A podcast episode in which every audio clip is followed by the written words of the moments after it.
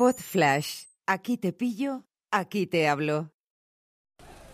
Hola a todos, aquí Nacho, 17 de octubre de 2018 y os quiero plantear un tema para conocer vuestro, vuestras inquietudes al respecto y tiene que ver con la conversión de mi casa, en la medida de lo posible, en una casa domótica.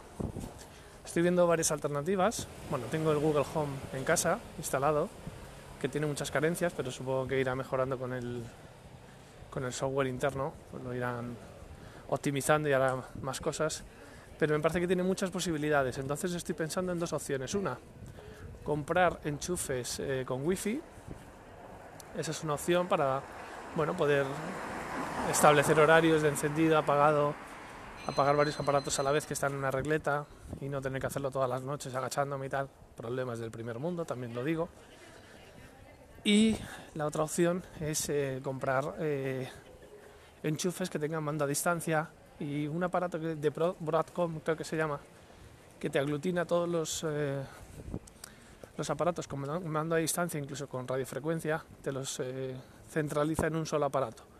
Con lo cual no solamente podrías eh, bueno, pues en este caso encender activar un enchufe que tiene que tener previamente mando a distancia, sino que además podrías encender la tele desde el móvil y una serie de historias.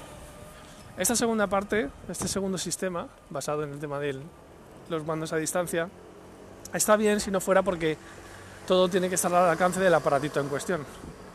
Y me parece un poco rollo ese sistema porque ya es como rizar demasiado el rizo.